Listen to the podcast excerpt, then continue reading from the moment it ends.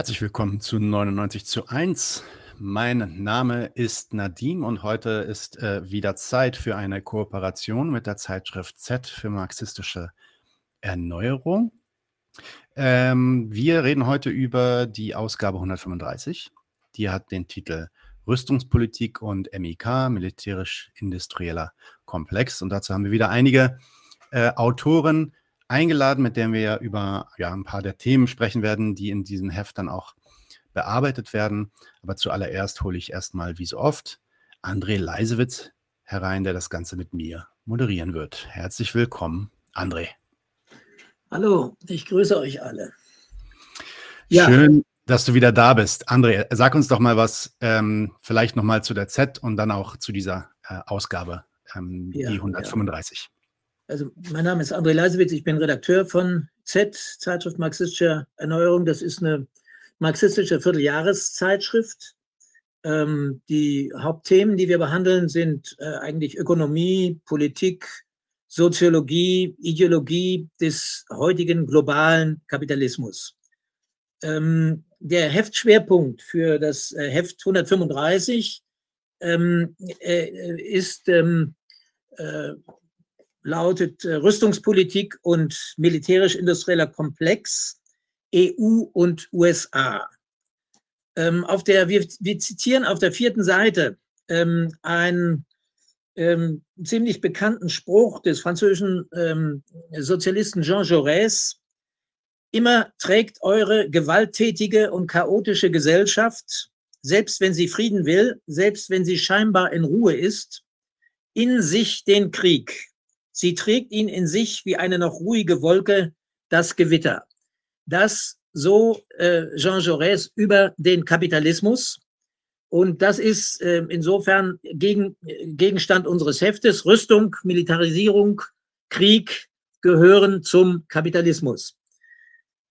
Mit den internationalen Kräfteverschiebungen seit den 1990er Jahren leben wir in einer globalen kapitalistischen Welt, und wir erleben ja gegenwärtig starke äh, Kräfteverschiebungen. Also ich nenne als Stichworte nur Abstieg der USA bei gleichzeitiger Ausdehnung der NATO, äh, den Übergang äh, doch von einer äh, im Wesentlichen von den USA dominierten Weltordnung zu einer eher multipolaren Weltordnung. Und in dieser Konstellation, das ist eindeutig, wachsen die Gefahren weiter, die Gefahren äh, militärischer, gewaltförmiger äh, Konfrontationen und äh, Auseinandersetzungen.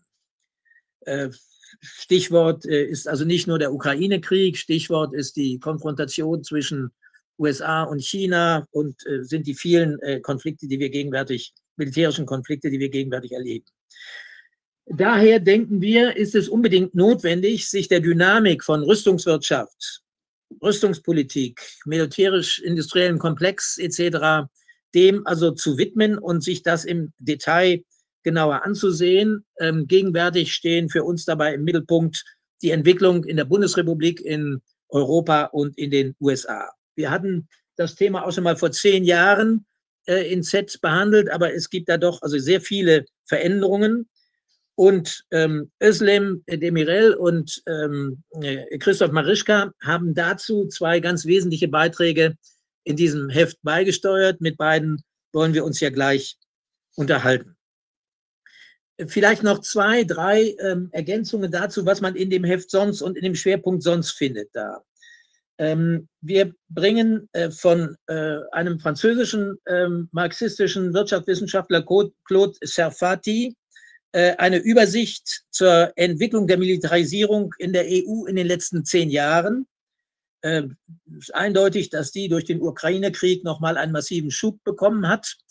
Serfati äh, spricht da äh, sozusagen für die, über die euroatlantische Achse von einem äh, Dreifuß von wirtschaftlicher Verflechtung, Militärbündnis und Wertegemeinschaft. Das wäre also nachher auch mit Thema. Und wir haben einen zweiten Artikel äh, von einem jetzt in Mexiko lebenden ähm, amerikanischen ähm, äh, Wirtschaftswissenschaftler, Rüstungsforscher James Cypher, äh, der äh, zuerst in Monthly Review erschienen war, ähm, über die Entwicklung de, des ähm, militärisch-industriellen Komplexes in den USA und die ähm, aktuelle Rüstungswirtschaft und Politik in den USA. Er spricht also, was, von den, was den militärisch-industriellen Komplex angeht, von einem eisernen Dreieck, Rüstungswirtschaft, Militärapparat und zivile nationale und der zivile nationale Sicherheitsstaat der USA, die da ineinander verklammert sind und die ähm, äh, Dynamik bestimmen. Die Interaktion von Staat und Konzern in dem Zusammenhang ist also ein zentrales Thema bei dem äh, James Cypher. Dann gibt es weitere Beiträge von ähm, äh, Peter Wahl, neben den Beiträgen also von Özlem und von äh, Christoph, von Peter Wahl, der ähm, äh, Peter Wahl ist äh, Mitglied im wissenschaftlichen Beirat von ATTAC und er ähm, untersucht die internationale Vergleichbarkeit von äh, Rüstungs- und Militärausgaben. Äh, je nachdem, wie man das rechnet, nach Dollarparität ähm, oder nach äh, äh, Kaufkraft äh, ist das natürlich unterschiedlich und ergibt, ergeben sich da unterschiedliche Dimensionen. Und es ist ein Beitrag drin von Jürgen Wagner vom, von der Informationsstelle Militarisierung in Tübingen. Ähm, EU, USA, Vasall, Partner, Gegner. Also auch eine Fragestellung, die, denke ich, auch in die äh, thematische Richtung geht äh, von dem, was Özlem macht. Özlem äh, Demirel hat, äh, spricht, äh, schreibt äh, in dem Beitrag, in dem, in dem Heft über strategische Autonomie und europäischer Rüstungskomplex. Und ähm, Christoph äh, gibt eine Übersicht zu neuen Tendenzen in der Rüstungswirtschaft der Bundesrepublik unter dem Stichwort digitaler militärisch-industrieller Komplex. Das sind also Fragestellungen, die in dem Schwerpunkt behandelt werden. Dann gibt es in dem Heft, äh, wie das üblich ist, äh, eine ganze Reihe anderer Unterschwerpunkte und thematischer Bereiche. Ein Unterschwerpunkt ist dem äh, nach berühmten Jahr 1923, also Ende der äh, revolutionären Nachkriegskrise, nach der Novemberrevolution in Deutschland, äh, gewidmet. Da gibt es zwei Beiträge. Einer, der sich mit dem äh, Scheitern der Thüringer Arbeiterregierung 1923 aus Sozialdemokraten und Kommunisten äh, auseinandersetzt und einer, der äh, einem berühmten Buch gewidmet ist, das 1923 erschienen ist, Georg Lukacs, Geschichte und Klassenbewusstsein. Dazu schreibt Daniel Göcht und mit Daniel wollen wir uns genau über dieses Buch und seine Rezeption und seine heutige Bedeutung nachher auch unterhalten. Dann gibt es weitere Beiträge zur ähm, äh, Marx-Engels-Forschung, äh, historische Sachen über äh, 17. Juni 53 in der DDR, Vietnamkrieg, Entwicklung der DDR. Es gibt was zu Entwicklungstendenzen der Sozialstruktur der Bundesrepublik und übrigens einen interessanten Beitrag von Thomas Metscher über Faust und die Dialektik.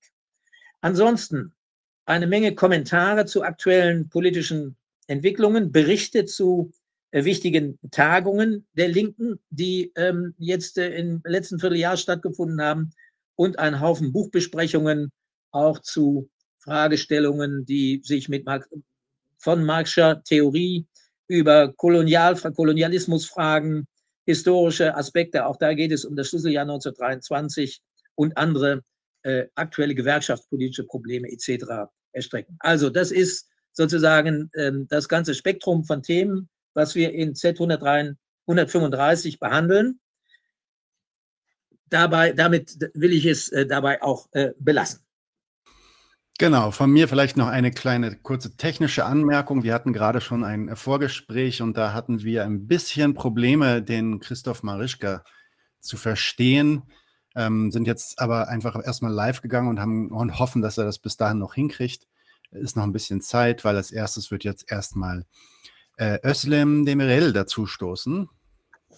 Herzlich willkommen, Özlem. Hallo zusammen. Und ich ziehe mich derweil jetzt auch raus, denn äh, es wird jetzt um das, ja, ein, den Artikel von Özlem aus der Zeitschrift gehen und den wird jetzt ähm, der André mit der Özlem gemeinsam erarbeiten. Und dann sehen wir uns gleich wieder. Ich will noch eine Sache kurz anmerken für den Chat. Ähm, üblicherweise war es so, dass wir die Fragen äh, die im Chat auftauchen, ganz am Ende der Sendung beantworten. Ähm, einfach nur der äh, Logistik halber machen wir das heute ein bisschen anders. Das heißt, nach jedem kleinen Interview, was wir führen, also jetzt nach dem Interview mit Özlem, habt ihr dann nochmal kurz die Möglichkeit, äh, zu fragen. Wenn ihr jetzt schon Fragen habt, stellt ihr auch gerne schon jetzt. Ich sammle die da im Chat ein und wenn es was Passendes gibt, dann leite ich die weiter an André und dann werden diese Fragen besprochen. Wunderbar. Dann, André, bitte, übernimm doch. Ja, Özlem, toll, dass du dabei bist. Toll, dass du einen sehr spannenden Artikel für unser Heft geschrieben hast. Ähm, ich sage mal zu deiner Person nur vielleicht so viel. Özlem ist Mitglied im Europaparlament für die Linke. Mhm. Und sie ist da die stellvertretende Vorsitzende des Unterausschusses für Sicherheit und Verteidigung im Europaparlament. Tja, das kann ich mir vorstellen, dass das ein richtiges Battlefield ist da. Aber dazu kannst du vielleicht äh, selber äh, doch also noch etwas sagen. Ja, genau, André. Ähm, ich bin Vizevorsitzende im Unterausschuss für Verteidigung und Sicherheitspolitik im Europaparlament. Das sollte aber nicht darüber hinwegtäuschen, dass ich eine Minderheitenposition natürlich im Europaparlament vertrete, was den Aufbau der Militärunion angeht.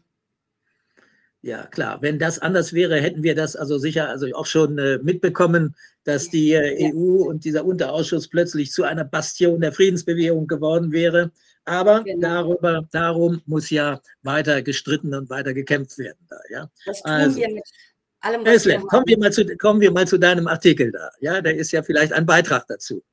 Ähm, dein Artikel ist überschrieben, ich habe das äh, erst schon gesagt, strategische Autonomie und europäischer Rüstungskomplex. Ja. Ähm, du schreibst in deinem Artikel, dass die EU und die NATO, also der westliche Block, äh, infolge oder nach dem russischen Einmarsch in die Ukraine zwar gerade zusammengerückt sei, das nehmen wir ja äh, mit allem Schrecken wahr, dass die EU aber eigentlich schon länger daran arbeite, eigenständig zu agieren. Äh, es heißt dann und wird dann also zitiert von der Ursula von der Leyen, in einer Zeit verstärkter Konkurrenz großer Mächte müsste die EU bereit sein, ihre Interessen eigenständig durchzusetzen. Äh, dafür ist offenbar das Konzept der strategischen Autonomie zentral. Damit steigst du in dem Text auch ein. Kannst du uns erklären, worum es dabei geht? Beim Begriff der strategischen Autonomie nehme ich an, dass du das meinst. Ja, Selbstverständlich ja, kann ich das erklären, aber vielleicht nochmal vorweg. Also was ich ja hauptsächlich irgendwie darstelle, ist, dass die NATO natürlich irgendwie zusammengerückt ist im Zuge des Ukraine-Krieges, im Zuge des Überfalls Russlands auf die Ukraine. Und das wurde ja auch demonstrativ überall signalisiert und symbolisiert die Regierenden von der Kommission über den Kanzler bis hin zum Präsident Biden haben ja immer gesagt, jetzt werden wir zeigen, wie einheitlich die NATO, die ja zuvor als zerstritten galt, äh, agieren kann und auf den russischen Überfall antworten kann. Und nichtsdestotrotz ist es so, dass ich in meinem Artikel ein bisschen aber auch auf die Widersprüche, also diese Einheit, die es zwischen den USA und der EU zum Beispiel gibt, sollte uns nicht darüber hinwegtäuschen, dass es auch durchaus Widersprüche sowohl in diesen beiden Blöcken gibt, als auch Widersprüche innerhalb der NATO. Also das ist, glaube ich, sehr, sehr zentral. Ich möchte das ganz kurz hier an dieser Stelle, bevor ich zur strategischen Autonomie komme, vielleicht anmerken, weil eben ja auch dieser Begriff der Multipolari neuen multipolaren Weltordnung gefallen ist. Also, dass wir eine Welt haben, in der unterschiedliche ökonomische, politische und militärische Mächte miteinander konkurrieren und zum Teil miteinander zusammenarbeiten. Das ist nichts Neues. Was vielleicht mit dem Krieg in der Ukraine deutlicher geworden ist, ist, dass wir Mächte haben, neue ökonomische und politische Mächte in der Welt, die jetzt auch stärker ihren Anteil äh, am Kuchen in der Aufteilung der Welt einfordern. Was will ich damit sagen? Die multipolare Weltordnung ist meines Erachtens nicht etwas Neues, wir hatten sie schon immer. Was wir aber hatten, waren unterschiedliche Kräfteverhältnisse, Kräfteverhältnisse, in denen natürlich die Hegemonialmacht, die USA mit der NATO zusammen sehr dominant auftreten konnte und andere Mächte dem nicht ganz widersprechen konnten. Jetzt haben wir neue Mächte, die ökonomisch stärker werden und durchaus auch politisch und militärisch ihre Rolle in der Weltordnung einnehmen und jetzt auch äh, explizit auffordern, dass sie ihren Anteil kriegen. So ist es auch nichts Neues, dass zum Beispiel in der EU diese Debatte um die strategische Autonomie schon länger geführt wird. Autonomie und strategische Autonomie bedeutet ja erstmal Unabhängigkeit. Und ähm, manchmal erlebe ich, dass viele ähm, mit diesem Begriff natürlich etwas Positives assoziieren. Ich meine, natürlich, ich bin auch dafür, für Autonomie, für Selbstbestimmung, für Unabhängigkeit äh, eines Landes oder äh, eines Staates äh, oder auch von Individu Individuen und Menschen.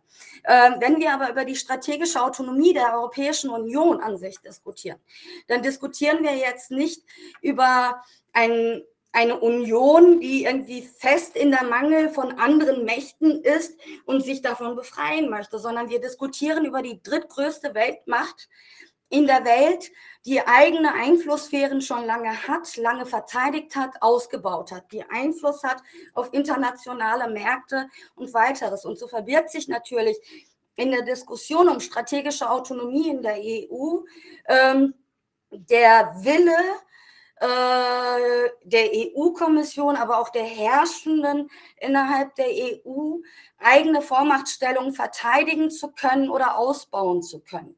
Also es geht nicht darum, sich unabhängig von etwas zu machen und dann selbstbestimmt leben zu können, sondern es geht darum, die eigenen Möglichkeiten, den eigenen Zugang zu Ressourcen in der Welt ausweiten zu können, die eigene Dominanz voranbringen zu können. Und das ist halt nicht etwas, was ich als Linke so interpretiere, sondern das ist das, was auch in diversen Dokumenten explizit genannt wird. Mhm geschrieben wird, auch so in der Global Strategy. Oder guckt man zum Beispiel auf die Seite der Sozialdemokraten in der Europäischen Union, die verpacken das alle natürlich wunderschön. Aber auch da steht dann drin, damit die EU ihren Einfluss in der Welt behalten kann, muss sie zentral, in zentralen Fragen unabhängig agieren können. Sie muss kooperieren, wo es in ihrem Interesse ist und ihre strategischen Trümpfe ausspielen. Das können ökonomische, militärische oder auch politische Trümpfe sein. Ähm, das war jetzt ein Hinzufügen von mir. Und das Resultat dessen wird sein, dass wir ein stärkeres Europa haben, das ihre eigenen Ressourcen nutzt und ausdehnt. Das hört sich sehr mhm. gut an, wenn man nicht wirklich irgendwie an der Oberfläche kratzt. Aber im Grunde heißt es, ich übersetze es mal sehr platt und sehr offen, was dahinter steckt. Da steht, wir sind eine Weltmacht und wir wollen uns als Weltmacht unsere Einflusssphären, unsere Hegemonie, wo wir sie haben, verteidigen können. Dafür werden wir neue Bündnisse eingehen, wo notwendig oder alte Bündnisse stärken und eigenständig oder halt eigenständig agieren können. Und was wir jetzt mit dem Ukraine-Krieg erleben, wo es ja auch jetzt nochmal äh, den strategischen Kompass gegeben hat, ist, dass die EU ihre militärischen Fähigkeiten ausbaut im Einklang mit der NATO, aber sich gleichzeitig auch darauf vorbereitet, dass wir, wir zum Beispiel eine Ära Trumpscher Politik wieder haben in den USA, auch eigenständig agieren zu können, wo die EU ja. bisher ein Defizit mhm. hatte. Und das ist, glaube ich, das Zentralste und deshalb wird strategische Autonomie immer damit in Verbindung gebracht, ist die militärischen Fähigkeiten. Also nicht, dass mhm. wir hier Mitgliedstaaten haben, die nicht militärische Fähigkeiten hätten oder Einsätze hatten. Das hatten wir schon. Aber natürlich ist die EU bisher nicht als Militärmacht in der Welt aufgetreten und hat sozusagen als Gesamt-EU ihre militärischen Strukturen nie sozusagen harmonisiert oder im Detail harmonisiert. Aber diesen Will, dieser Wille besteht seit längerem und hinter dem Begriff der strategischen Autonomie bewirkt, äh, be, also versteckt sich deshalb auch vor allen Dingen, dass die EU jetzt sich ausbauen kann Richtung einer Militärunion, Richtung einer ah, ja. Weltmacht, die auch militärisch in der Welt agiert. Mhm. Auf den, ich glaube, auf den Punkt müssen wir, äh, werden wir gleich nochmal kommen. Da sagen wir nochmal eine Frage da. In dem Zusammenhang taucht also jetzt auch immer sozusagen dieses Kürzel oder diese, diese, äh, die Rede von der EU-Globalstrategie äh, äh, abgekürzt EUGS, Europäische Globalstrategie, auf. Ähm, äh, das, dieses, diese Formulierung gibt es ja aber schon länger da irgendwie, wenn ich das richtig sehe. Ähm, ist das sozusagen die, die, äh, die, die, die Fassung dieses Prozesses, den du jetzt beschreibst, oder was ist damit gemeint? Also die Global Strategy der Europäischen Union ist ein Grundlagendokument, wo im Grunde der Geist äh, der politischen, außenpolitischen und sicherheitspolitischen äh, Ausrichtung der Europäischen Union zusammengefasst wird. Es ist ein Grundlagendokument, das auch im Jahre 2016 beschlossen wurde. Also ich habe ja gesagt, es gibt schon länger irgendwie in den Grundlagen, in den Verträgen der Europäischen Union äh, auch die Punkte der militärischen Zusammenarbeit. Aber diese wurden lange Zeit auch nicht ganz aktiviert, äh, weil auch Großbritannien als eine Macht, die auch sehr in der transatlantischen Partnerschaft verfestigt ist, ähm, diesen Mechanismus blockiert hat, die eigenen auch militärischen Fähigkeiten sozusagen weiter behalten wollte und jetzt hier nicht äh, Deutsch, zum Beispiel der Bundesrepublik Deutschland, die Möglichkeit geben wollte, hier auch weiter ähm, die eigene Vormachtstellung ausbauen zu können. Die Bundesrepublik Deutschland ist die ökonomisch stärkste Macht innerhalb der EU und damit eine Führungsmacht, ja. aber eine Macht, die halt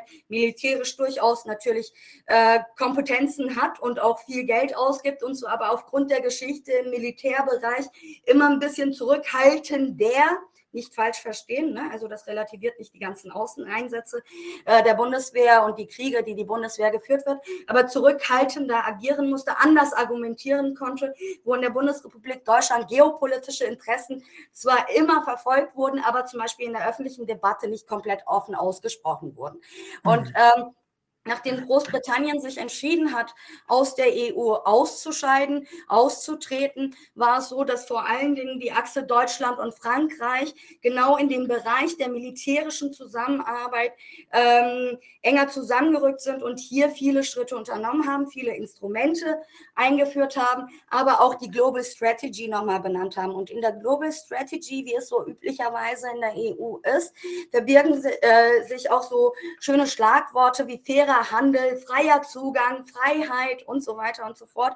Aber diese positiven Begriffe wie Freiheit, Fairness oder so dürfen nicht darüber hinwegtäuschen, dass dort auch explizit steht, dass es um zum Beispiel zentrale Handelsrouten geht, dass es darum geht, einen freien Handel zu ermöglichen, wo die EU gerade auch ihre äh, ökonomische Macht ausspielen kann. Und was dort auch klar und deutlich gesagt wird, ist, da eben, wo die ökonomische Macht der EU nicht reicht, muss sie äh, auch äh, militärische Fähigkeiten haben, ihre Interessen durchzusetzen. Also wichtiger Seewege, Handelsrouten, Ressourcenzugänge zu Märkten und so weiter und so fort. Natürlich in der schön blumigen Art, wie es halt in EU-Sprech auch formuliert mhm. wird, dass viele Menschen auch denken, naja, das ist doch eigentlich was Gutes, wenn es um Freiheit geht oder so, muss man sich ja verteidigen können oder so. Es geht nicht um Verteidigung, es geht darum, dass die drittgrößte Wirtschaftsmacht der Welt eben eigene Einflusssphären behalten möchte, eigene Einflusssphären ausbauen möchte. Und die Global Strategy ist ein Grundlagendokument dafür aus dem Jahre 2016 das im Übrigen auch im vergangenen Jahr auch eingeflossen ist in den strategischen Kompass, der dann nochmal konkretisiert, was das bedeutend äh, für die EU, welche militärischen Fähigkeiten und Kapazitäten mit, in welchem Zeitrahmen und so ausgebaut werden müssen. Strategischer Kompass ist also auch äh, äh nicht kein Begriff von dir, sondern so ein Dokument, oder? Genau, ähm, auch ja, ein ah Grundlagendokument. Jetzt sag mal Folgendes, ähm, wir kriegen ja oft, also über die Tagespresse und äh, über die Medien, also jetzt auch alles Mögliche mit über die ähm, äh, Rüstungspolitik in der EU, meinetwegen, also jetzt gerade über diese äh, Auseinandersetzung um Panzerentwicklung oder so. Wie, wie entwickelt sich, ja, äh, ich dachte an den Punkt, weil du erst gesagt hast, na, da sind doch also jetzt auch innere Widersprüche und sonst wie was da. Mhm. Ähm, wie, wie entwickelt sich jetzt diese, ähm, äh, äh, die, diese Rüstungskooperation oder Rüstungspolitik? Äh, ist das ein glatter Prozess oder, oder äh, was die jetzt äh, also stärker anschieben oder was? Also du sprichst von einigen Säulen der Rüstungsunion in deinem Artikel. Mhm. Ähm, was geht da vor? Natürlich ist das kein glatter Prozess und es gibt durchaus auch Kompetenzstreitigkeiten, zum Beispiel äh, in der Frage, ob jetzt irgendwie bestimmte französische Unternehmen und Konzerne eher hm, die Führung in der Erstellung dieser großen äh, neuen Technologien, dieser großen, wirklich gigantischen Kampfjets und Panzer haben soll oder zum Beispiel deutsche Unternehmen. Es gab die Befürchtung von kleinen Ländern mit kleinerer Rüstungsindustrie, dass sie komplett unter die die Räder geraten könnten und so weiter und so fort. Und da hat man zum Beispiel jetzt angefangen mit dem Europäischen Verteidigungsfonds. Das ist ein Fonds, der irgendwie zur Förderung der äh, Rüstungsindustrie, also Rüstungsprojekte auch mit benutzt wird. Und da hat man zum Beispiel so eine Lösung gefunden, indem man halt sagt, da müssen auch kleinere mittelständische Unternehmen dran beteiligt sein. Es müssen mindestens so und so viele Länder an diesen Projekten beteiligt sein, damit man das fördern kann. Also welches Projekt gibt es zum Beispiel, was man bekanntermaßen kennt? Dieses FCAS-Projekt, dieses Kampfjet, was auch nuklear aufrüstbar ja. ist und so weiter und so fort. Das sind solche Projekte, wo dann halt mehrere Länder dran beteiligt sind, auch kleinere äh, Rüstungsindustrie dran beteiligt ist. Und was man gerade macht und was man gerade schafft, also weil die Widersprüche und auch die politischen Interessensgemengelage innerhalb der EU natürlich auch variiert und auch in den Mitgliedstaaten unterschiedliche äh, sozusagen Schwerpunktsetzungen oder Interessen bestehen, ist, dass man erstmal versucht aufzubauen, ähm, einen, einen, einen rüstungsindustriellen Komplex in der EU aufzubauen, was wahrscheinlich auch darauf hinauslaufen wird, dass so äh, die europäische Rüstungsindustrie stärker noch monopolisiert wird. Also noch sind wir nicht so weit, aber noch größere Monopole geschaffen werden.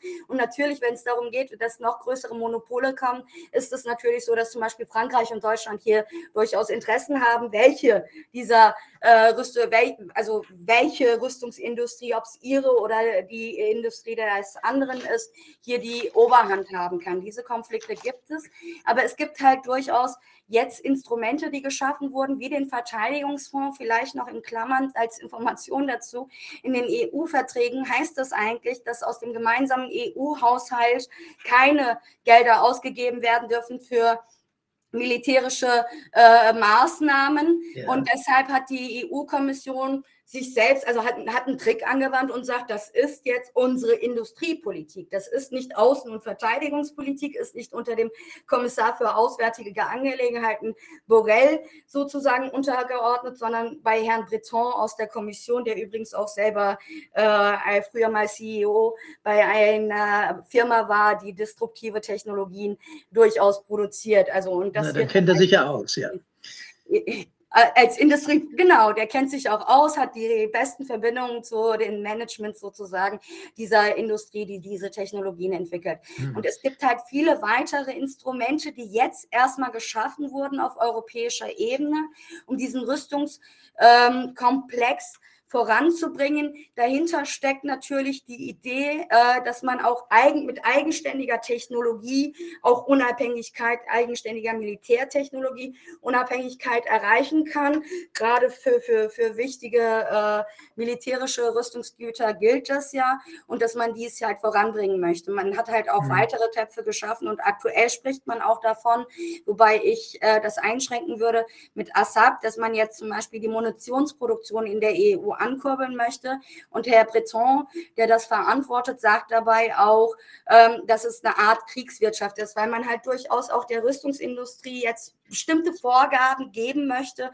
machen möchte, wie viel zu produzieren ist, was zu produzieren ist. Wir sind weit entfernt von einer Kriegswirtschaft, also ich will da nicht falsch verstanden werden, aber auch das wird durchaus jetzt diskutiert, weil diese ganzen Prozesse sehr langwierig sind und auch in der EU lange dauern können. Aber das mhm. ist sozusagen der Standpunkt, an dem wir stehen und auch weitere Fonds. Also ich weiß nicht, ob du willst, dass ich noch ein paar andere Instrumente nenne. Gibt es auch noch. Äh, das ist so die Europäische Friedensfazilität. Das hört sich auch ja. wieder wunderbar an. Friedensfazilität ist doch was Tolles. Ist ja irgendwas um Friedensförderung.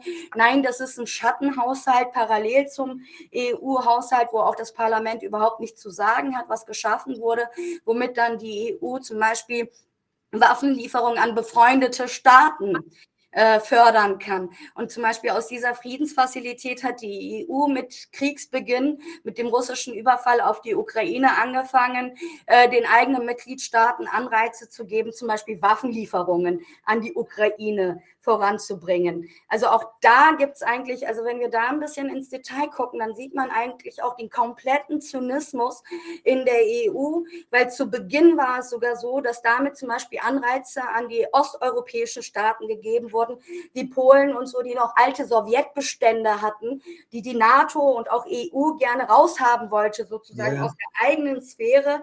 Und dann wurden sozusagen die alten Bestände rausgegeben und dann wurde Gelder an Polen gegeben, Anreize gegeben, damit dann neues Arsenal nachgekommen kann. Das ist dann aber NATO-Arsenal, das ist dann halt äh, äh Arsenal made in EU-Ländern, also von Rheinmetall und Co. Also auch das äh, findet da statt und wir sehen, dass da halt sozusagen schöne Wörter, schöne Begriffe gefunden werden, aber eigentlich der komplette, die komplette Auseinandersetzung Folgendes andeutet und das ist, glaube ich, die größte Gefahr dahinter. Die Zeit ist robuster. Man bereitet sich darauf vor, dass wir eine kriegerische Zeit haben, wo die Auseinandersetzungen unterschiedlicher Mächte robust geführt werden.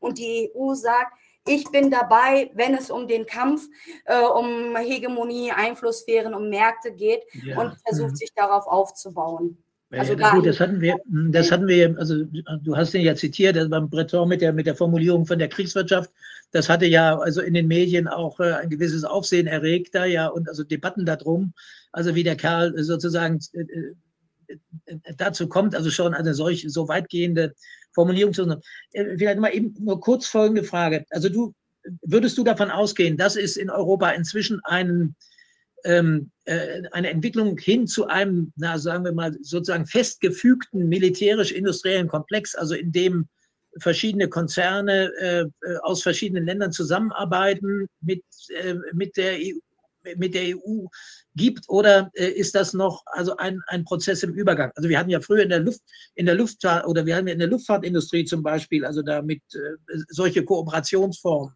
deutsch-französische Unternehmen da oder so, Airbus in dem Bereich da, ja. Wie ist das im, im Rüstungsbereich? Ist das auch schon so weit entwickelt oder na, ich würde jetzt noch nicht davon sprechen, dass es sozusagen man schon so weit ist, wie man sein möchte. Man ist noch in diesem Prozess, aber dieser Prozess ist im vollen Gange und er ist halt wie vieles im Leben mit den eigenen Widersprüchen im vollen Gange. Was man aber ganz klar macht und was man ganz klar sagt, und das ist auch das, was die Frau von der Leyen jetzt zum Beispiel als Kommissionspräsidentin in ihrer letzten Grundsatzrede im Parlament im letzten Monat gesagt hat zur Lage der Union, also der Europäischen Union. Sie Sie hat gesagt, 27 Mitgliedstaaten haben angefangen, äh, eine Militärunion, also man, die reden nicht von Militärunion, sondern von Verteidigungsunion, eine Verteidigungsunion aufzubauen. Und mit 30 Staaten wollen wir das vollenden. Und sie hat davon gesprochen, dass sie endlich eine neue geopolitische Kommission geschaffen hätte. Also sie hat sie nicht geschaffen.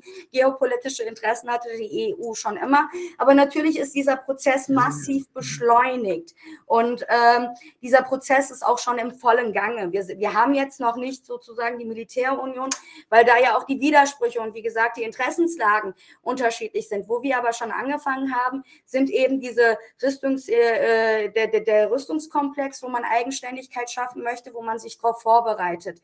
Was wir auch also nicht vergessen dürfen ist, weil das, weil ich halt in vielen Gesprächen merke, dass viele dann irritiert sind, wie ist es denn, jetzt agiert doch die USA wie, äh, jetzt agiert die EU wie ein Vasall von den USA oder oder nicht und so.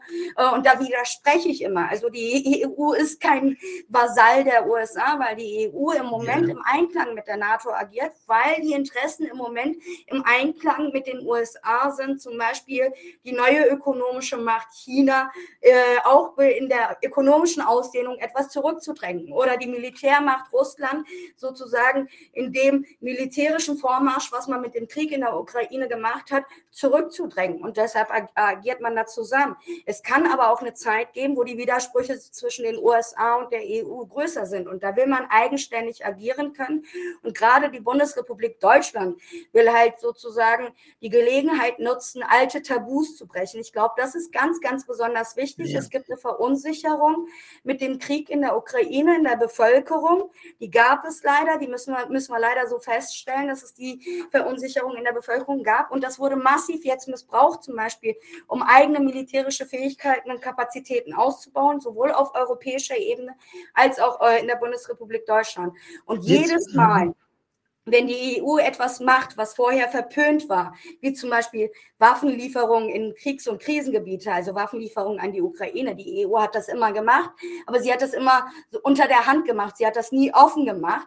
Äh, sagt dann Herr Borrell, das ist der hohe Vertreter, also sowas wie der Außenminister der EU, und schon wieder ist ein Tabu gefallen. Also was man gerade macht, ist einmal diesen Komplex aufzubauen und auszubauen. Dieser Prozess ist, ist im vollen Gange. Und gleichzeitig, was man gerade macht, ist, die Bevölkerung in der Europäischen Union, gerade auch der Bundesrepublik Deutschland, die ja noch geprägt ist von dem Wissen um zwei Weltkriege, äh, die dadurch immer so eine skeptische Haltung auch gegenüber Militarismus hatte, diese Tabus in der Bevölkerung zu brechen. Das ist das, was gerade läuft. Wir haben große europäische Rüstungsindustrie ja. soll weiter gestärkt werden. Aber ich würde jetzt noch nicht sagen, dass dieser Prozess komplett abgeschlossen ist. Ah ja, Özlem, jetzt nochmal eben, äh, äh, hochinteressant, jetzt nochmal eben äh, zurück von der sozusagen von der ähm, EU-Ebene oder äh, du als äh, die, die sozusagen äh, auch über diesen, über diesen Ausschuss das ja also gut überblickt. Ähm, was sind die sozusagen die speziellen deutschen Kapitalinteressen? Speziellen deutschen Interessen, die also jetzt in dieser ähm, äh, Auseinandersetzung da äh, wirksam werden? Mhm. Also natürlich ist Deutschland, wie gesagt, die ökonomische Führungsmacht in der EU. Deutschland ist aber die Führungsmacht in der EU und die ist auch eine der größten ökonomischen Weltmächte. Also im, im, im weltweiten Kontext betrachtet ist ja. Deutschland eine ökonomische Macht.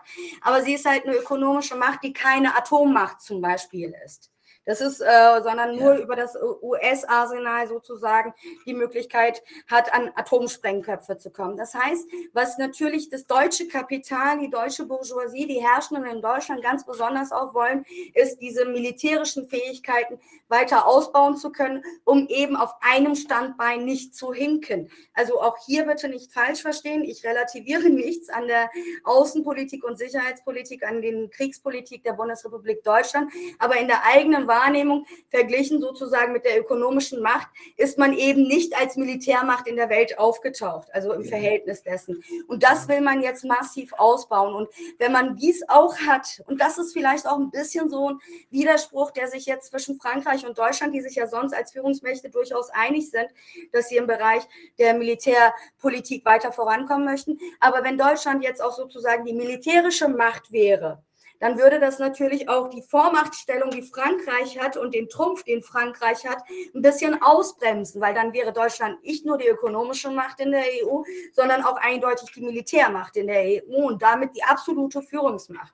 Natürlich mit allen Widersprüchen, die es gibt, nicht mhm. ohne Frage, aber das ist so ein bisschen das. Und das ist ja auch das, was äh, sogar Lars Klingbeil von den Sozialdemokraten offen ausgesprochen hat, dass es darum geht, dass äh, Deutschland als Weltmacht auch jetzt die eigene eigenen Führungsansprüche in der Welt geltend macht und auch sozusagen bereit ist, politisch, militärisch und ökonomisch zu agieren. Das ist das, äh, worum es geht. Und äh, was aber Deutschland und Frankreich wissen, und das ist, glaube ich, nicht ganz zu unterschätzen. Und das ist auch das ein bisschen, was, was man durch die Blume auch sagt, auch Frau von der Leyen oder so, wenn sie es nicht ganz offen aussprechen. Natürlich sind Deutschland und Frankreich alleine betrachtet relativ schwach im Verhältnis zur Weltmacht absoluten Hegemonialmacht im Moment Absolut, noch die ja. USA oder China als wirklich große aufstrebende Macht. Und da wissen sie gleichzeitig, da wissen Deutschland und Frankreich, wie auch die anderen EU-Mitgliedstaaten, dass sie nur als EU, wenn sie gemeinsam agieren können, überhaupt in diesem harten, robusten Wettbewerb bestehen können, also auch ökonomisch in diesem harten, robusten Wettbewerb im europäischen Binnenmarkt verstehen, äh, bestehen kann. Das heißt, es ist voller Widersprüche, wie eben das Leben auch ist. Man ist aufeinander in Anführungsstrichen ja. angewiesen, möchte diese Kooperation vertiefen. Je mehr man es vertieft, kommt man an die Grenzen, weil man eben auch durchaus äh, widersprüchliche Interessen hat. Und das ist so mhm. der Balanceakt, in dem sich die EU im Moment die ganze Zeit weiterentwickelt. Haben wir eine Chance, da einen Bremsklotz reinzusetzen?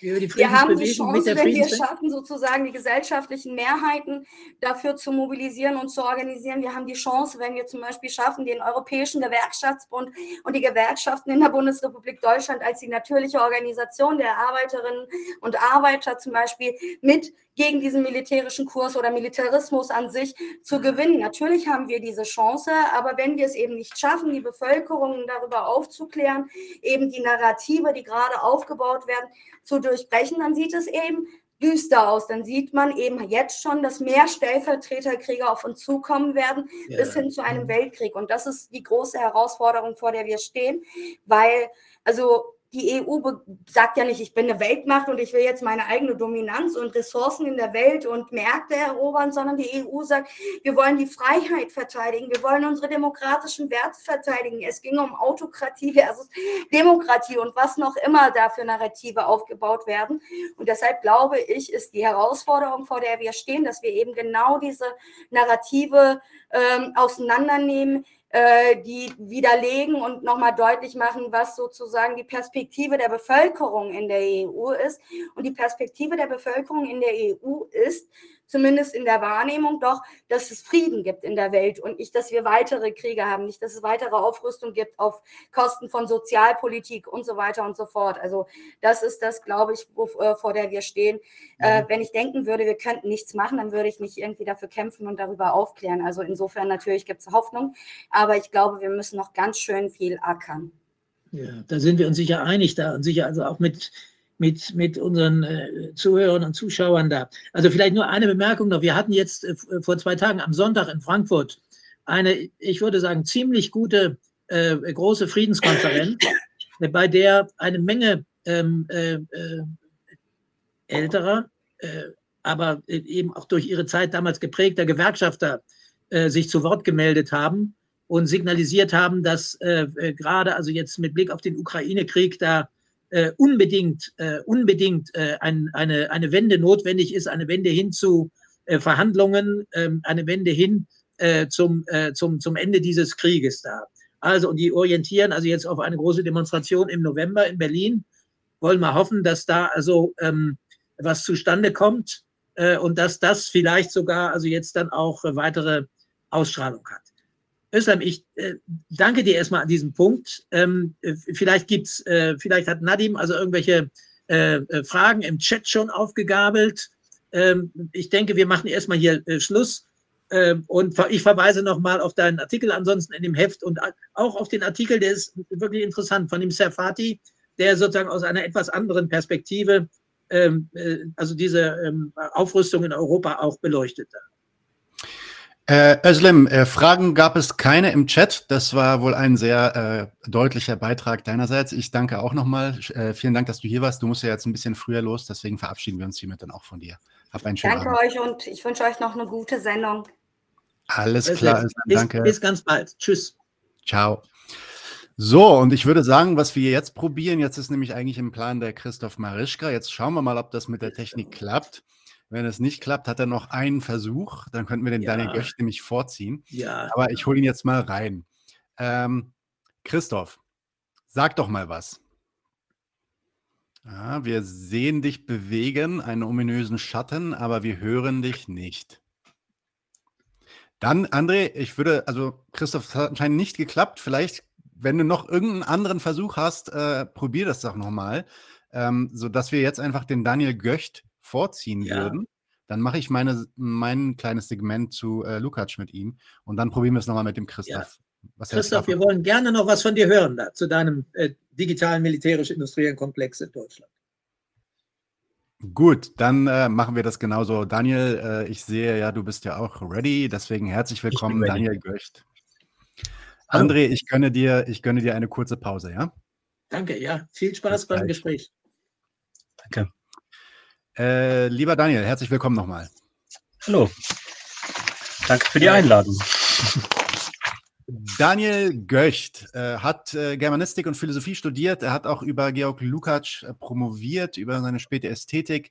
Er ist jetzt außerdem in der Gewerkschaft IGBAU tätig und ist dort im Wesentlichen für die, äh, ja, die Bildung äh, zuständig.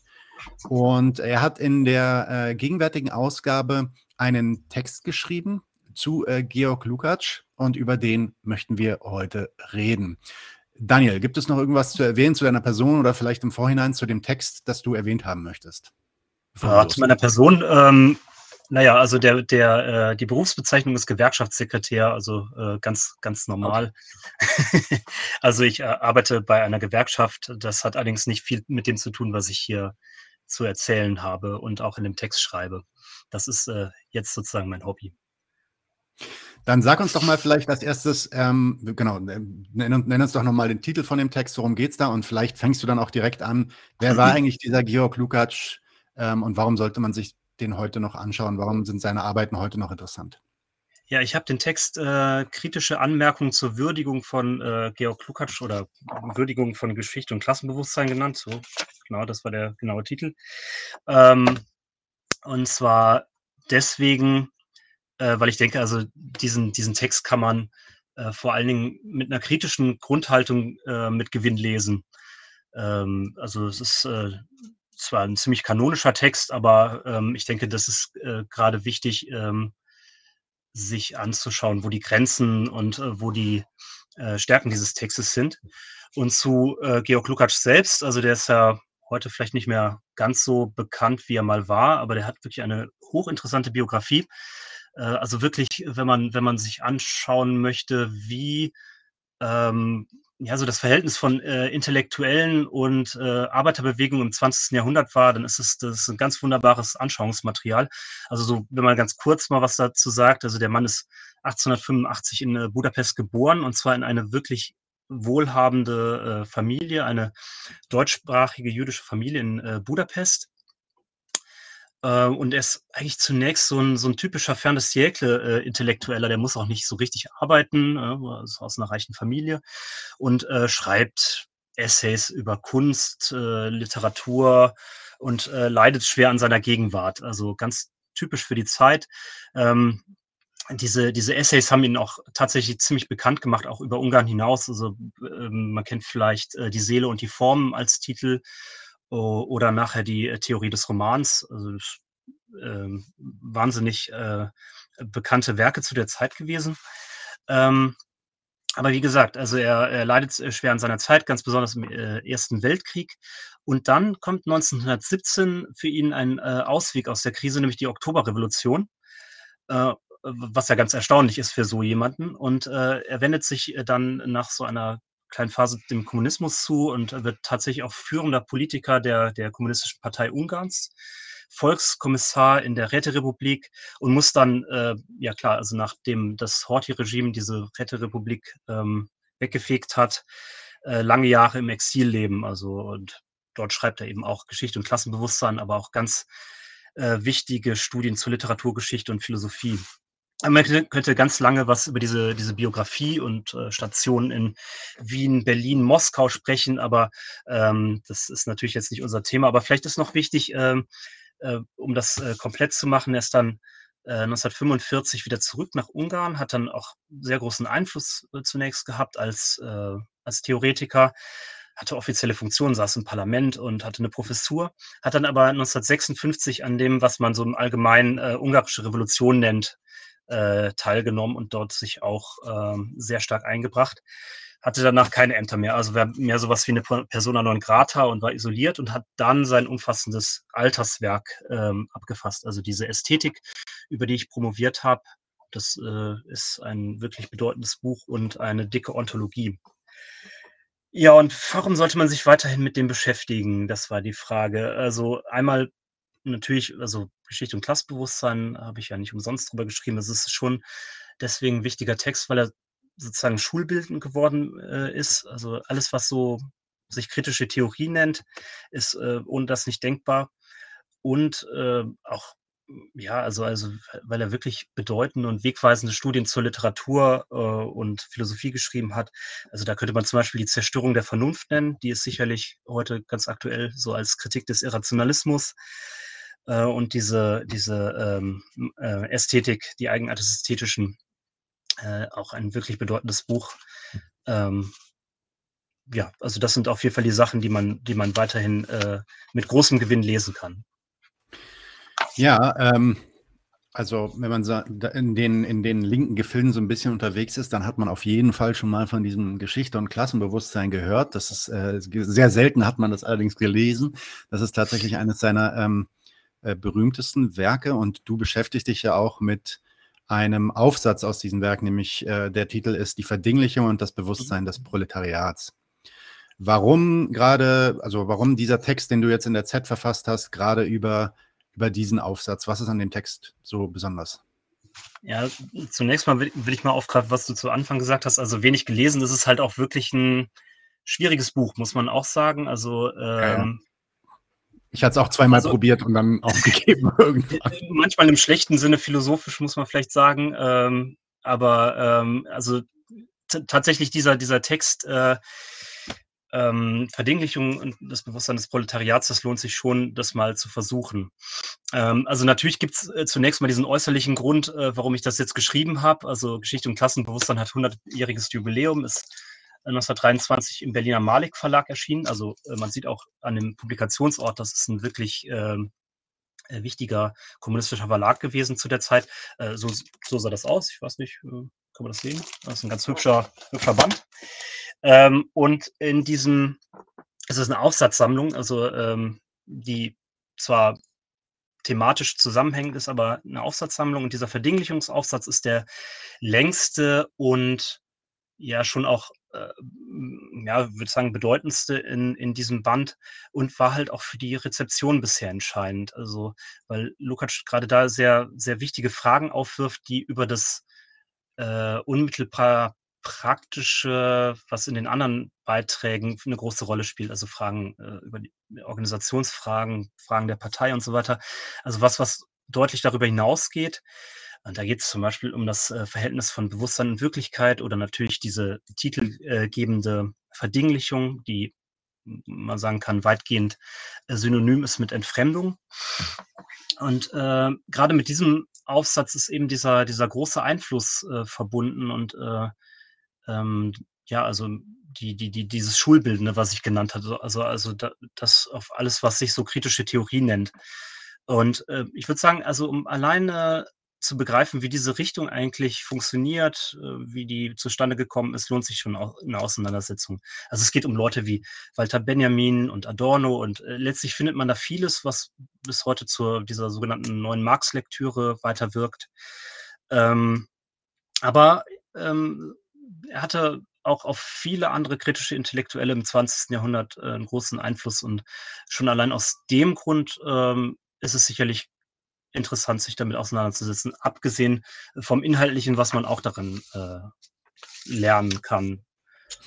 Dann kommen wir doch mal zum Inhaltlichen. Ähm, du, hast da ja so zwei, drei Punkte, die du äh, ähm, quasi als die Kernpunkte identifizierst in dem Text, die äh, du dann auch einer Kritik unterziehst. Zur Kritik kommen wir dann auch gleich.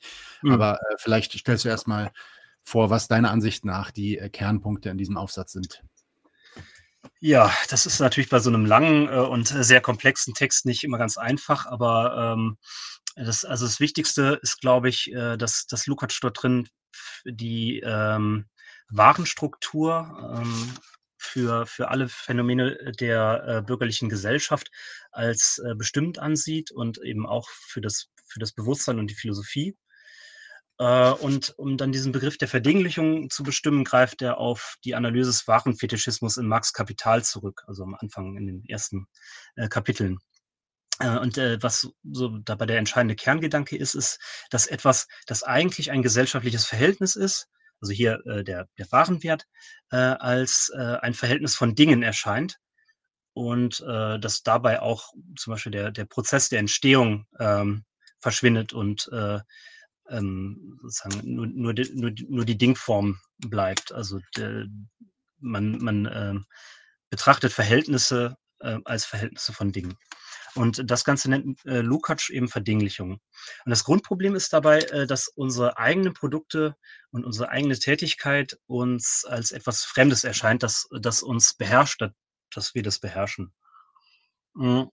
Und dieses, ähm, dieses Phänomen, das begegnet uns ja auch relativ häufig. Ne? Also wenn, wenn man äh, diese Rede von Sachzwängen hat zum Beispiel oder äh, dass der Markt irgendetwas, irgendetwas fordert. Ne? Also es sind eigentlich gesellschaftliche Verhältnisse, die wir hervorbringen, hm, wo aber so, die aber so wirken, als, äh, als ob sie etwas völlig Selbstständiges, Dingliches sind. Und äh, für Lukács ist dann nun weiter wichtig, äh, dass auch die, äh, die Tätigkeit der Arbeiter äh, im Kapitalismus immer mehr ihren äh, qualitativen Charakter verliert, also sozusagen die Gebrauchswertseite, äh, weil es immer mehr auf Messbarkeit und Ver Vergleichbarkeit ankommt, wenn Waren produziert werden und auch die äh, Arbeitskraft selbst eine Ware ist. Ähm, die Arbeiter vollziehen dann nur noch Teil, äh, Teilarbeiten, also in der Arbeitsteilung und haben letztlich kein Verhältnis mehr zum Gesamtprodukt. und äh, das Gesamte wird ihnen dann auch ähm, fremd. Und sie selber erleben sich gar nicht mehr als ähm, Subjekt dieses Prozesses, sondern die, die Tätigkeit wird, ähm, Lukas nennt das so, wird nach und nach immer mehr kontemplativ. Also äh, die Arbeiter beobachten seiner Auffassung nach mehr sich beim Arbeiten als tatsächlich praktisch zu sein. Also so ein emphatischer Praxisbegriff. Ähm, und dann ähm, wird es eben auch so in diesem Prozess, dass das äh, Denken und Handeln immer mehr also auf das Unmittelbare zurückgeworfen sind, also die, ganze Gesamtvermittlung nicht erkannt werden können und so das Bewusstsein verdinglicht wird. Ähm, und das, das, das gilt dann in der Folge, also wenn sich das äh, weiter verfestigt, nicht nur für ähm, unmittelbar praktische Berufe. Lukács hat so ein äh, Beispiel, dass er, also den Journalismus, ich, ich kann das mal ganz kurz äh, zitieren, ähm, am groteskesten zeigt sich diese Struktur im Journalismus, wo gerade die Subjektivität selbst, das Wissen, das Temperament, die Ausdrucksfähigkeit zu einem abstrakten, sowohl von der Persönlichkeit des Besitzers wie von dem materiell konkreten Wesen der behandelten Gegenstände unabhängigen und eigengesetzlich in Gang gebrachten Mechanismus wird. Also das betrifft nicht nur die, die Bandarbeiter, sondern eben auch alle im weitesten Sinne ähm, Kopfarbeiter, wenn man so will. Ähm, und dann eben auch ähm, die Philosophie und die Wissenschaften sind davon geprägt. Also, äh, und in diesem Zuge untersucht dann Lukács die äh, klassische deutsche Philosophie, insbesondere Hegel, äh, die dann dieses, dieses äh, Problem der Verdinglichung überwinden wollten. Ähm, wo er allerdings sagt, dass äh, sie selber also jetzt Hegel die, die, die Konsequenz aus der dabei entwickelten Dialektik gar nicht ziehen konnten, weil äh, dann erst Marx äh, diese Konsequenz deswegen ziehen kann, weil er das Proletariat als eigentliches Subjekt der Geschichte erkennt.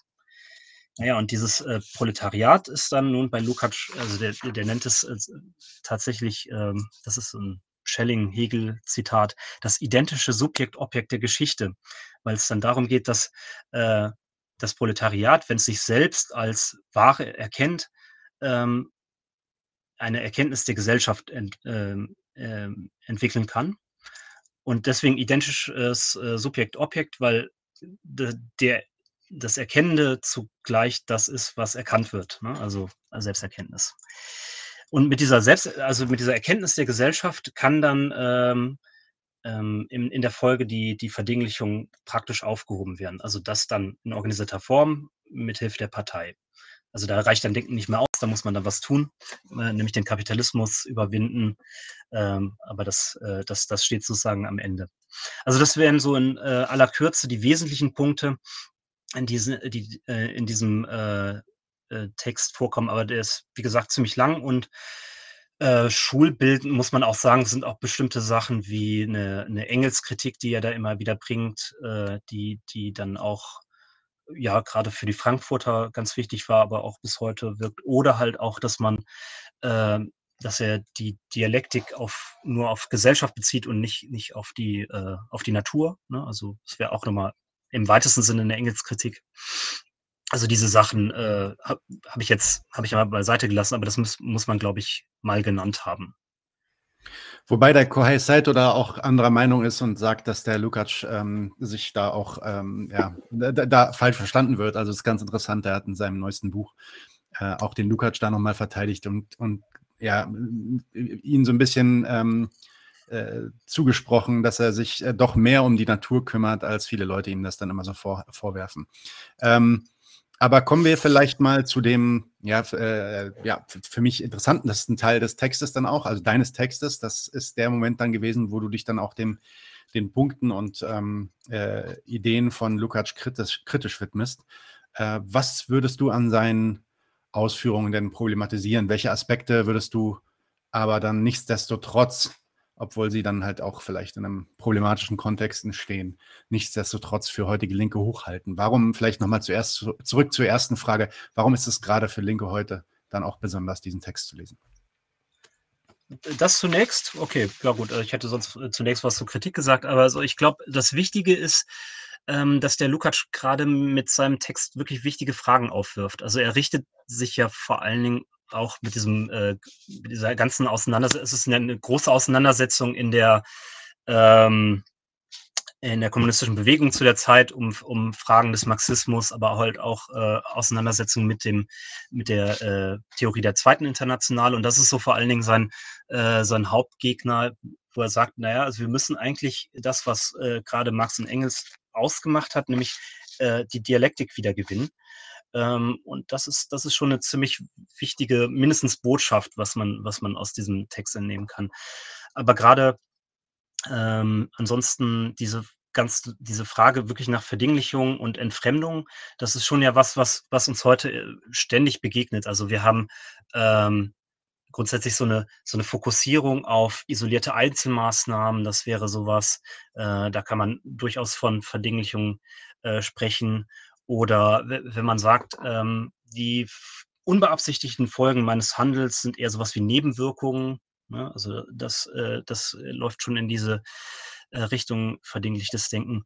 Oder auch dieses, dieses Schielen auf Computermodelle, ne? die ja notwendig abstrakt sind, ähm, aber für, für Wirklichkeit genommen werden. Und sozusagen der ganze Prozess, äh, der, der irgendwo hinführt, einfach nicht wahrgenommen wird.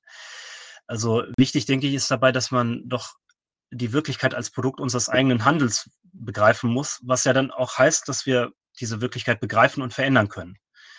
Und ähm, dafür betont eben Lukács, dass man dafür dialektisches Denken braucht und was, äh, glaube ich, von vielen Rezipienten immer mal wieder vergessen wurde, aber dass man sich ganz unbedingt organisieren muss.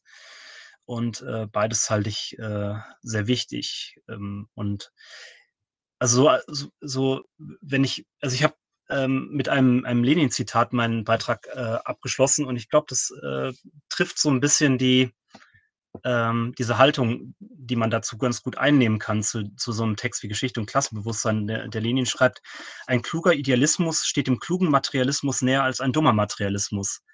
Äh, und insofern lässt sich auf jeden Fall mit so einer kritischen Grundhaltung, wenn man an so einen Text rangeht, äh, ziemlich viel davon lernen. Anders als eben von einem dummen Materialismus, den es, glaube ich, relativ häufig äh, anzutreffen gibt äh, heutzutage. Deswegen äh, kann man sich da sehr gut mit befassen. Ähm, kritisch äh, habe ich mich vor allen Dingen mit ähm, den Problemen des Materialismus tatsächlich auch auseinandergesetzt. Also deswegen sage ich ja kluger, kluger Idealismus. Äh, Lukács beansprucht natürlich, Materialist zu sein und kritisiert den äh, Idealismus äh, und das auch mit ziemlicher Berechtigung in vielen Punkten.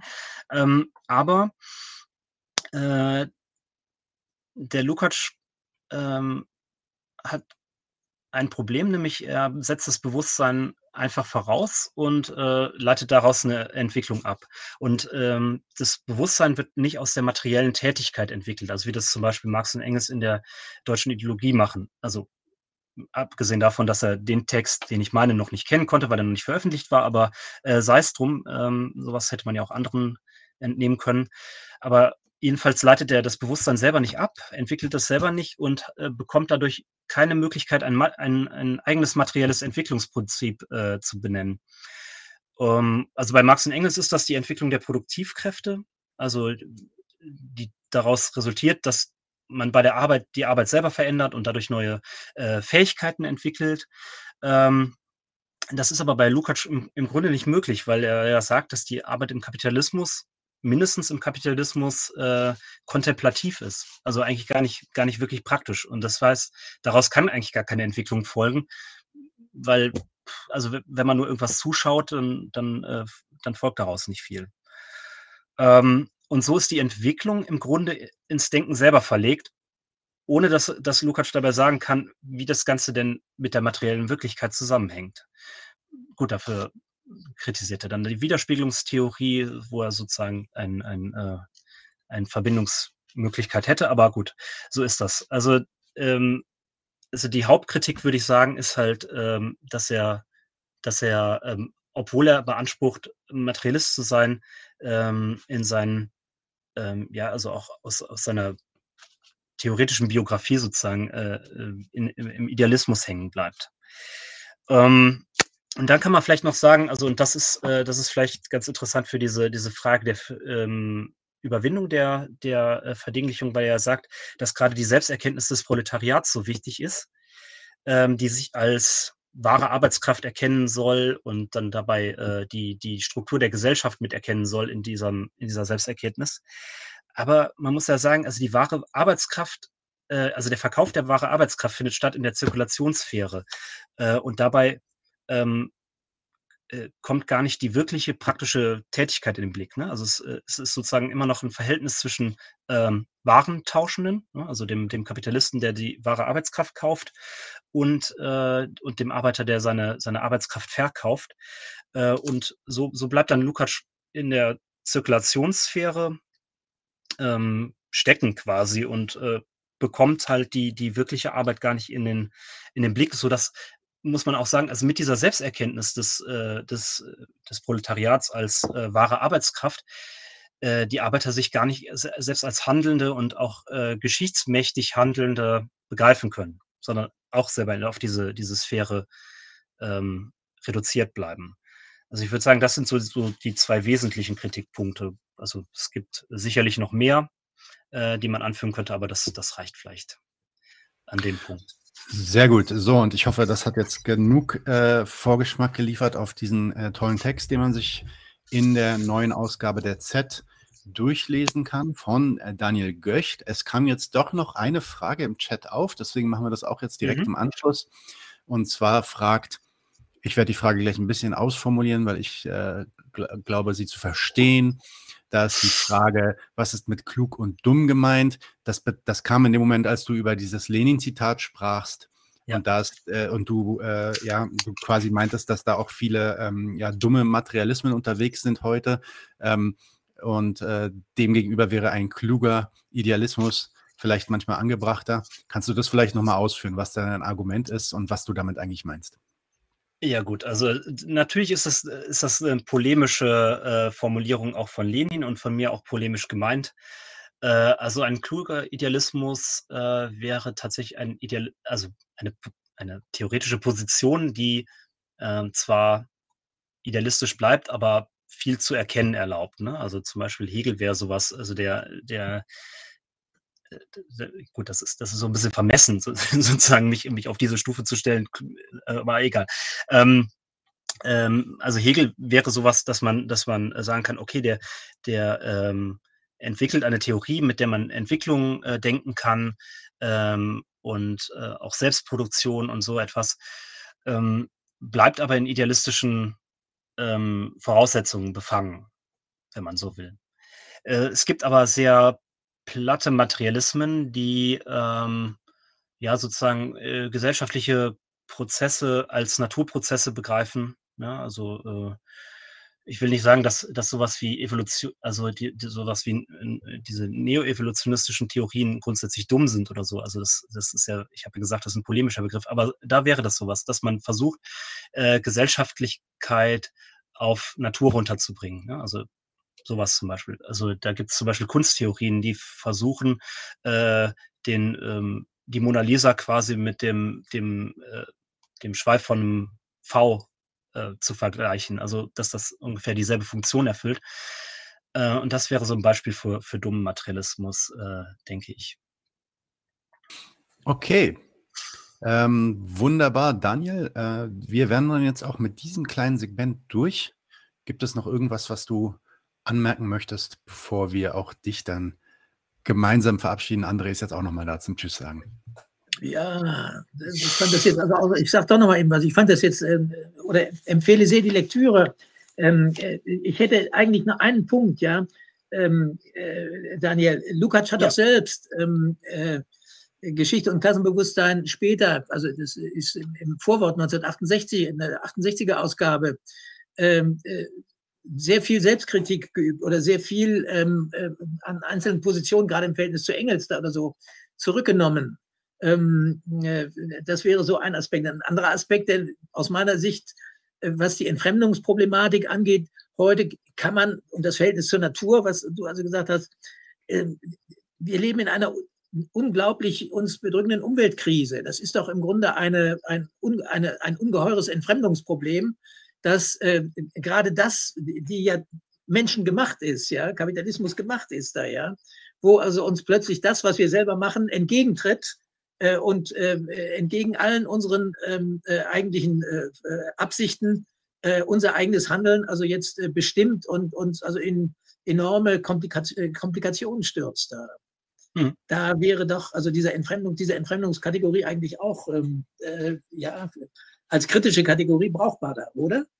Ja, absolut. Ja, natürlich. Also, ähm, also alles, alle, alle Bereiche, wo man, wo man sagen kann, also dass, dass, dass unser eigenes Handeln uns als fremde Macht entgegentritt und in dem Fall halt auch äh, destruktiv, ja. Also wenn wir äh, uns ähm, unsere eigenen Lebensgrundlagen entziehen, weil wir ähm, einen ja, selbst, selbstlaufenden Prozess wie, wie, wie die Selbstverwertung des Werts des Kapitals äh, in Gang bringen, äh, dann, äh, dann, dann ist das auf jeden Fall äh, mit, mit dieser Kategorie wunderbar zu fassen. Das ist, äh, das ist ganz klar.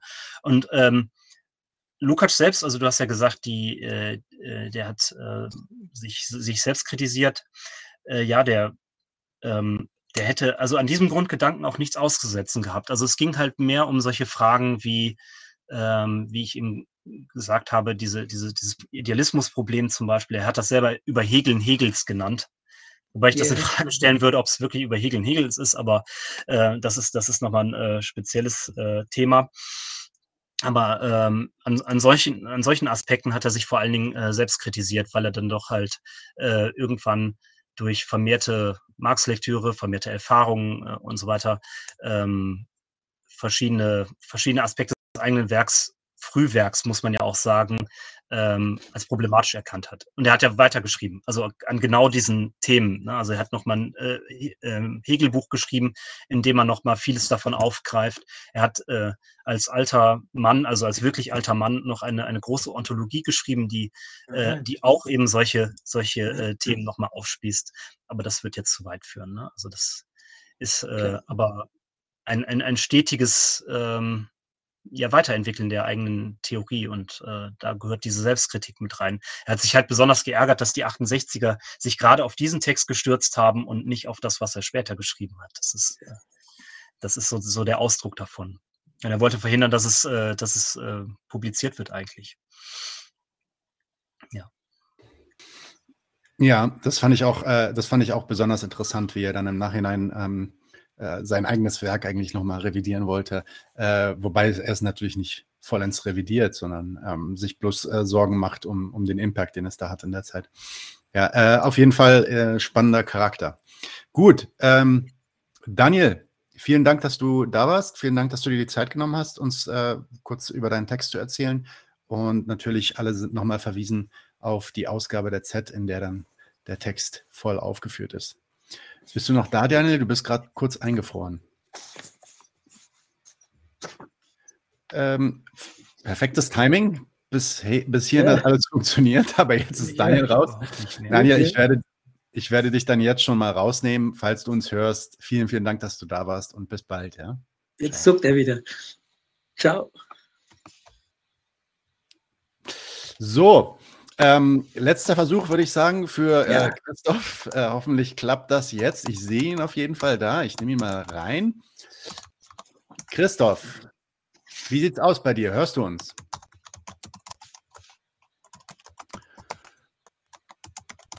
Paging Christoph Marischka 1-2. Hörst du uns, Christoph? Und er Nein, ist, ist nicht der Fall. Also ich denke, ähm, das wird dann leider nicht mehr klappen. Äh, ja. André, du hattest, ja, du hattest ja das Gespräch mit ihm vorbereitet. Glaubst du, es macht Sinn, äh, dass du vielleicht versuchst mal in ein, zwei Sätzen den Text zu bewerben und interessant zu machen für unsere Zuhörer? Naja, ähm, ich empfehle also auf jeden Fall die Lektüre. Äh, Christoph hat ähm, äh, äh, sich zur Aufgabe gemacht und er arbeitet weiter daran und das soll also jetzt auch noch umfangreicher werden, ähm, äh, zu untersuchen, äh, ob es einen digitalen militärisch-industriellen Komplex äh, in der Bundesrepublik gibt. Und er geht historisch an die Frage ran.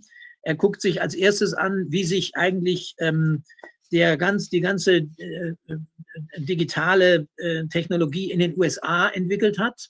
Und da stellt er fest, sie ist ein Kind äh, des Krieges, sie ist ein Kind ähm, der Rüstung, sie ist ein Kind des militärisch-industriellen Komplexes in den USA. weil aus der Ecke die Anforderungen äh, an äh, entsprechend die Entwicklung entsprechender Netze und die, äh, äh die, die, großen äh, Finanzierungsströme gekommen sind und politischen Anschübe, um in die Richtung zu kommen. Da. Wir denken ja sonst immer, hm, das schreibt er auch, bei ähm, neuen digitalen Techniken an irgendwelche Garagen und ähm, äh, äh, klugen Köpfe, die also da am Basteln sind und etwas entwickeln und an Start-ups und so weiter und so fort. Ja, das gibt es alles, sagt er, aber äh, insbesondere in den USA sieht man, äh, welche starke und bedeutende Rolle das Militär in, der, in dem Bereich gehabt hat. Und dann zeigt seine historische Untersuchung, dass es eine solche Entwicklung in Deutschland, im Nazi-Deutschland, äh, während des Krieges auch gegeben hat. Ähm, da fallen dann also jetzt auch verschiedene Namen und verschiedene Initiativen, dass diese Entwicklung aber äh, durch den ähm, äh, äh, nach dem Ende des Faschismus, also äh, in, in Deutschland weitgehend abgebrochen war. Äh, und dass ähm, dann äh, in die ähm, Informations-, Kommunikationstechnologien trotz verschiedener jetzt auch also frühen militärischen Versuche in dem Bereich sich aber doch im Wesentlichen in anderen Bereichen äh, entwickelt haben. Und dass es später erst eine, äh, einen, einen, äh, eine Art Bruch gegeben hat, äh, in der viel stärker die sogenannten Dual-Use-Technologien ent entwickelt worden sind, die sowohl äh, für äh, zivile wie für militärische Zwecke eingesetzt werden können. Und dass dann eine starke, und das charakterisiert er für die Gegenwart, eine starke Verknüpfung und Verbindung von ähm, Rüstungsinteressen, militärischen Interessen und Informationskommunikationstechnologien sich in der Bundesrepublik auch entwickelt hat. Und er zeigt das an einer ganzen Reihe von, ähm, äh, äh, von äh, Unternehmen in dem Bereich Alefada und so weiter und so fort. Ähm, und zum Schluss diskutiert er, ob das sozusagen als eigenständige Entwicklung in der Bundesrepublik Bestand haben kann oder nicht. Und er sagt, nein, das ist nicht möglich weil die eingebunden sind in ähm, äh, den internationalen Kapitalismus und also jetzt auch schon im Grunde von der Entwicklung her stark verknüpft sind äh, mit äh, entsprechenden äh, äh, äh, Konzerninteressen in den USA und es da Rückwirkungen gibt und so. Aber ich denke, der wichtige Punkt, über den er forscht und ähm, über den er also hier informiert und was er auch weitertreibt, ist eben die Frage, wie entwickelt sich diese Struktur eines digitalen militärisch-industriellen Komplexes in der Bundesrepublik. Ja, das vielleicht äh, als äh, Versuch einer kleinen Zusammenfassung. Und ein wichtiger, Entschuldige, ein wichtiger politischer Punkt, ähm, äh, der, wir auch mit Özlem haben wir ja auch über Politik erst äh, unmittelbar gesprochen. es spielt natürlich eine Rolle. Es gibt an den Hochschulen in der Bundesrepublik, an vielen Hochschulen eine sogenannte Zivilklausel, die verlangt, dass die Hochschulforschung militärfrei gehalten wird und nicht für militärische Zwecke instrumentalisiert wird. Und das ist gegen diese Zivilklauseln in den Unis, wo es die gibt, stehen gegenwärtig unter massivem Beschuss von den entsp entsprechenden staatsmonopolistischen Strukturen äh, in der Bundesrepublik, die diese Zivilklauseln weghaben wollen. Und ähm, darauf wird also ist noch hinzuweisen. Jetzt im Oktober gibt es in äh, Kassel so einen Zivilklauselkongress von linken Studierenden äh, die, und Hochschulangehörigen, äh, die sich mit diesem Druck äh, da auseinandersetzen wollen. Das spielt gerade auch für diese äh, digitalen Technologien und deren Entwicklung an den Hochschulen äh, eine wichtige Rolle. Also auch da ist diese Entwicklung unmittelbar mit politischen Auseinandersetzungen äh, gekoppelt. So ist es. Ähm, da könnt ihr euch übrigens informieren auf der Webseite, die werden wir auch hier nochmal verlinken, ähm, zivilklausel-kongress.dfg-vk.de ähm, genau. in Kassel im Oktober. Schaut euch den Kongress auf jeden Fall an. Ähm, eine exzellente kurze Zusammenfassung, André. Vielen Dank. Äh, schade, dass es mit Christoph nicht geklappt hat, aber vielleicht können wir das ja, ein andermal dann nachholen. Ja. Und ähm, ich möchte dann nochmal alle darauf aufmerksam machen, dass wir äh, wie immer die äh, Z dieses Mal auch verlosen werden.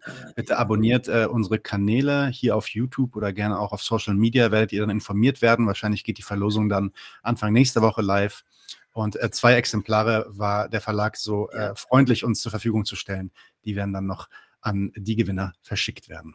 Ja, meldet euch schnell, das Heft geht gut weg, ja damit noch welche da sind, damit ihr die auch als äh, Prämie kriegen könnt. Da. So ist es. Lektüre ist empfohlen. Lektüre ist empfohlen, auf jeden Fall. Und ich würde jetzt, weil er gerade nicht Tschüss sagen konnte, würde ich den Daniel jetzt nochmal reinholen. Der ist nämlich noch da. Ähm, und dann können wir alle drei vielleicht äh, den Zuschauern nochmal auf Wiedersehen sagen. Vielen Dank, Daniel, auch an dich nochmal. Ja? ja, Köln hat leider kein vernünftiges Internet. Äh, ähm, ja, danke, danke für das Gespräch. Und äh, ich wünsche auch äh, aus Köln hier einen schönen Abend noch. Sehr gerne und äh, danke auch an dich, André. Es war mir eine Freude. Bis zum nächsten Mal, ja? Also, macht's gut und gute Lektüre. Ciao. Ciao. Leute, wir brauchen eure Hilfe. Wenn euch dieses Video gefallen hat, klickt auf Like, abonniert den Kanal und vergesst nicht das Glöckchen zu drücken, damit ihr benachrichtigt werdet, wenn wir neuen Content droppen. Außerdem solltet ihr uns überall folgen, wo wir verfügbar sind. Das ist Facebook, Instagram, Twitter und Twitch. Und wenn wir irgendwelche Ankündigungen machen oder Posts, dann shared, was das Zeug hält. Gebt uns all eure Liebe. Wir haben mittlerweile ziemlich signifikante Kosten. Wenn ihr es euch irgendwie leisten könnt, unterstützt uns doch auf Patreon. Dann kommt ihr auch in den Genuss verschiedener Vorteile, wie zum Beispiel Zugang zu unserer Discord-Community oder Zugang zu den ultrageheimen Patreon-Episoden, die wir dort posten. Außerdem könnt ihr uns natürlich auch über PayPal Spenden zukommen lassen. Außerdem haben wir mittlerweile einen eigenen Online-Shop. Das heißt, wenn ihr euch immer noch fragt, was ihr euren Lieben zu Weihnachten, Ostern oder sonst wie schenken könnt, geht dorthin und kauft duftes Merch. Alle Links dazu hier in der Beschreibung oder auch auf unserer Webseite 99 zu 1.de. Vielen Dank fürs Dabeisein, danke für die Unterstützung und wir sehen uns in diesem Theater.